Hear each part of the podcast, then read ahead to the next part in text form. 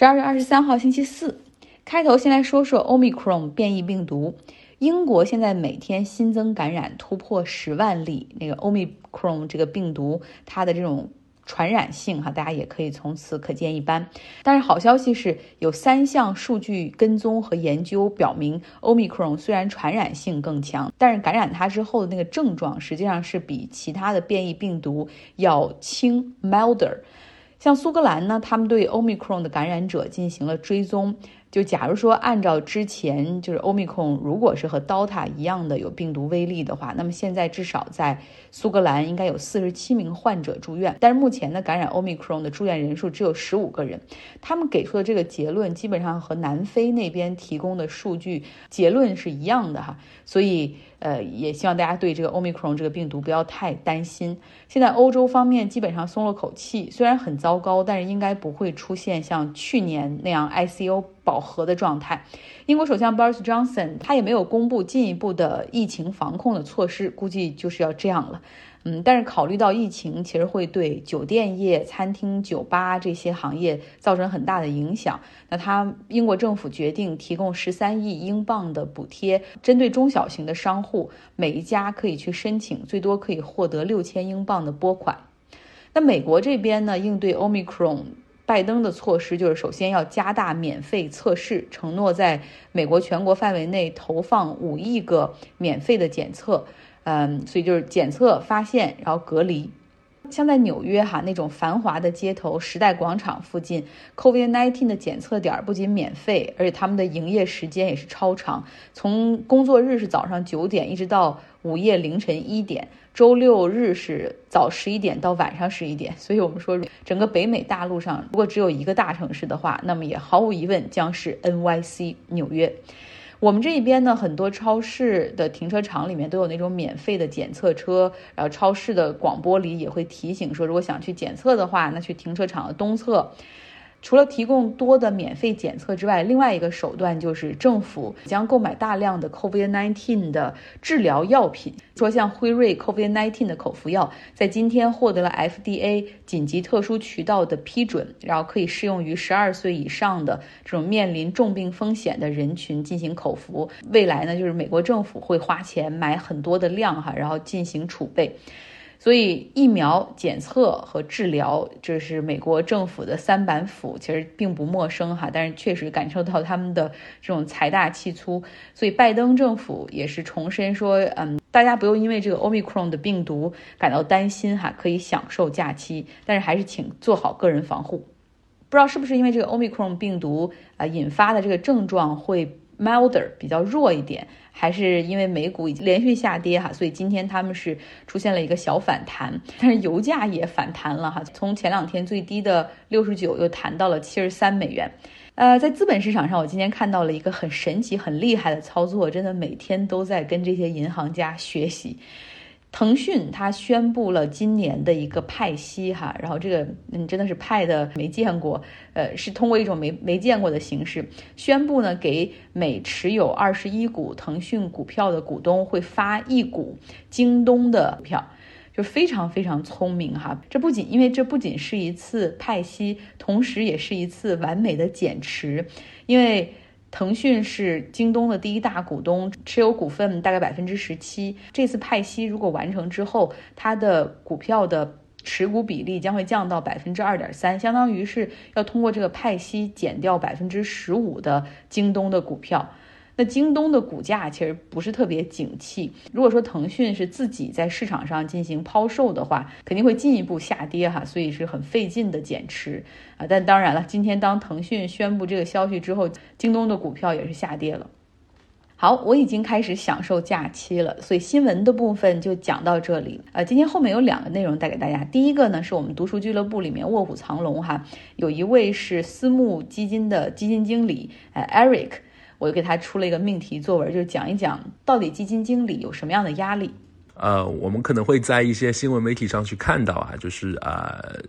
哪个基金公司的一个负责人，可能他呃最后英年早逝等等的新闻，大家都会看到。其实大家会认为基金经理是一个呃非常劳累的工作。站在我的层面呢，我认为就是基金经理在体力上这种劳累呢，其实还好。呃，因为一个成熟的呃基金呢，它是一个团队协作的方式，也就是说，从基金的研究到呃交易，其实都是由团队的成员来一起完成的。基金经理在其间的角色，更多的扮演是啊，根据一些啊情况来做出应对、整合和调节啊这个基金产品的一个风险收益比，去做出关键时候正确的决策和决定。那实际工作的劳累程度呢？我认为啊，呃，就还好，肯定会比一般的工作强度大。像我每天晚上都要去进行大量的阅读，但是因为我自己呃也喜欢阅读，所以这东西不会啊在体能上对我呃构成太大的一种压力，啊，反而我想呃压力更大的呢，其实是在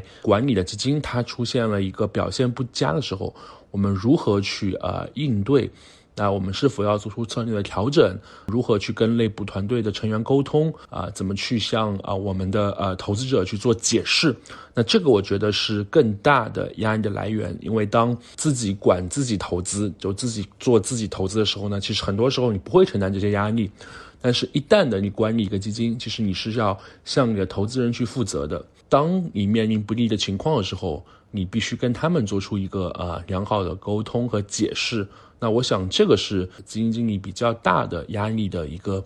来源。那也是为什么，就是我们在呃新闻上会看到啊这些呃少数的基金经理吧，他会出现压力过大啊这种英年早逝或者呃选择自杀的情况。这一点里面其实就比较有趣，因为我今天下午我们刚啊开了内部的会啊，就是我会提到说我们在筛选交易员的时候呢，我们要将这个性格测评去引入到这个机制里面去。因为他是否去适合做这个工作，啊，他是否能够抗压，很多层面上呢，还不是努力能够决定的。啊，在这个行业，大家都很努力，那最后可能能决定你成败的，呃，抗压的能力、你的心态、你的思考方式，这种东西呢，很多是天生的。啊，所以说，很多时候适不适合做这一行，很多的因素是天生在的。非常感谢 Eric，他还会继续给我们带来更多的内容。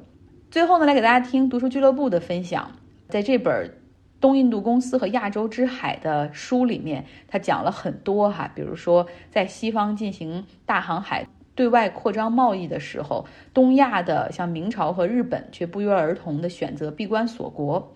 呃，至少哈，在日本，德川家康选择闭关锁国有一个很大的原因是担心天主教的传教。除了刚才大家说到的，我还其中有一点就是对于那个天主教在这里面呢，他不是进行传教，其实他传教他的同时的他的目的还有还有打着这个呃传教保护者的这个，我觉得是有这个打着这个名义去占领领土。那么在这个过程中呢，先是日本，然后后来清朝啊、朝鲜啊、越南啊，他都。开始禁止天主教了。那么这个天主教的传教士呢，对于东亚的这个海域，它的政权是有很大危险。但是相反的，印度洋海域那边，它是很自由的，是很开放的，欢迎那些天主教的教士去。但是结果就是，印度洋海域的像莫卧儿帝国啊、萨法维帝国啊，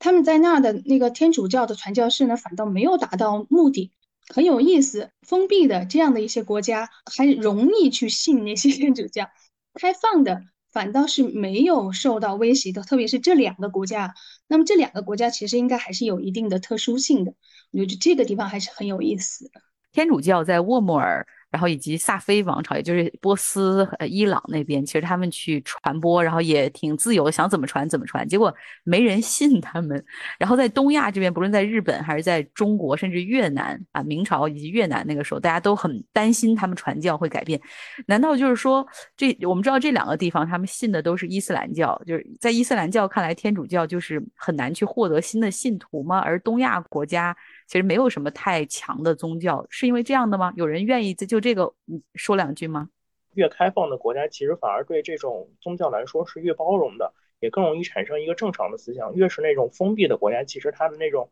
极端的思想更容易产生。所以，其实它对于宗教或者其他事物的那种排斥性更强一些。他们有人就说嘛，说如果当你自己这个宗教。自信足够有的时候，他你认为你的宗教是神圣的，对吧？就是 devout，然后其他的那种宗教或者传过来，你只能称之为迷信。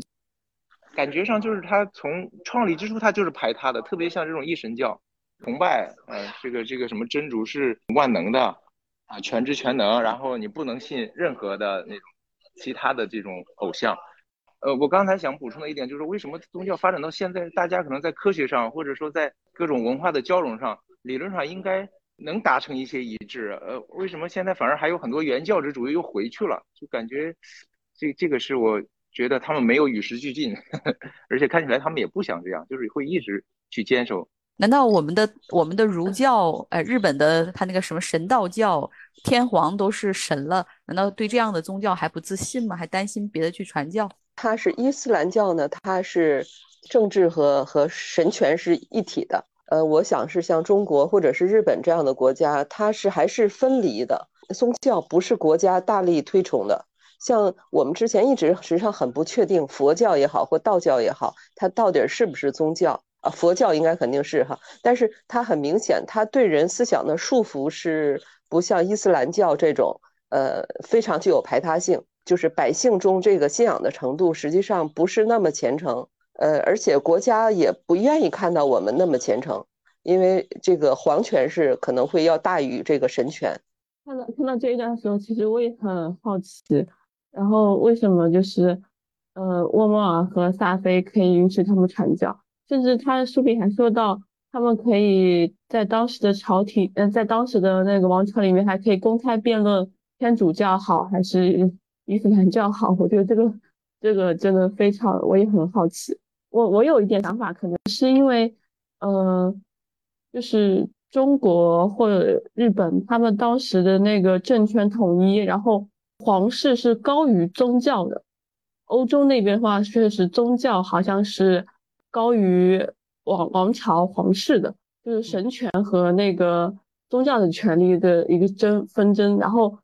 东南亚这一块的话，我是觉得，嗯，王王室的权利是高于一切，高于天，高于地，然后高于宗教的，所以说他们不允许宗教就是带入新的思想，然后来来侵占他们整一个的权利，会更加敏感一点。我觉得可能是一个自信力的问题。我举个小例子呢，就是在一个笼子里边，一个狮子和一个刺猬的关系哈，就说这个刺猬呢就浑身炸着炸着刺儿。就是因为他很害怕，特别害怕狮子威胁到它，所以它一直处于一种防御或者准进攻状态。而狮子呢，就会伸一个爪子去拨这个刺猬，它就感觉好像自己在玩儿，就是感觉哎，这刺猬很好玩，它浑身都是刺儿。然后，因为它有充足的实力和底气，它觉得这个刺猬绝对不会威胁到它，所以呢，它可以以一种玩世不恭的心态。而我们看到，为什么这个？呃，萨菲王朝可以公开的允许双方辩论。我我个人认为，哈，就说是因为这个伊斯兰教在中东这个地方、中亚这个地方已经统治了近千年了，所以他有这个自信，他不担心其他的宗教把他推翻。但是呢，在比方说在日本呢，他就说丰臣秀吉也好，德川家康也好，他其实他是刚刚统一了日本。其实，在日本前边有很多小的邦国，很多大名，呃，就是说分分不同的。宗教或者叫不同的信仰、不同的统治、不同的政治，而在东亚的中国呢，也是，就是说每两百多年就会换一次政府，就是就会进行一次王朝更迭，而其中很多王朝更迭，尤其是明朝，它开始就是以明教为一个，就是以宗教为一个这个传播实体。当然，我们看正史上讲朱元璋不是这样的，不管哈，就是说，就是说很多王朝更迭开始是由宗教的。传播来引导的，所以他对这块没有没有底气，没有自信。而这个波斯呢，因为伊斯兰教在这儿统治了很久很久，所以他很有自信，所以才不会去拒绝其他的宗教来。我认为都无所谓。现在在伊斯兰国家，你传播天主教、传播新教、传播任何宗教，佛教，你都属于亵渎宗教，要直接被抓起来，甚至有些国家可以直接处死的。可不可以说明？那个时候的阿拉伯的或者中东文这种文明，它会比较比现在要开放。我觉得是这样子的，应该还是经济实力跟你的一个政治文化的开放性是有关联度的。那现在的话呢，它本身要崛起，它需要这个跟我们原来学那本书一样，就需要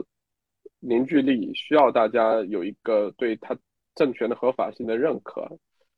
莫沃尔那会应该经济实力比较不错的，所以他呃有这个自信。好了，非常感谢我的这些可爱的书友朋友们，也感谢大家的收听。希望你有一个愉快的周四。然后明天我应该就不更新了哈，请假一天。这两天确实因为这边都是放假过节的气氛，所以新闻也是比较淡。如果没有什么太大的事情的话，就不更新了。希望你有一个愉快的周四周五以及周末。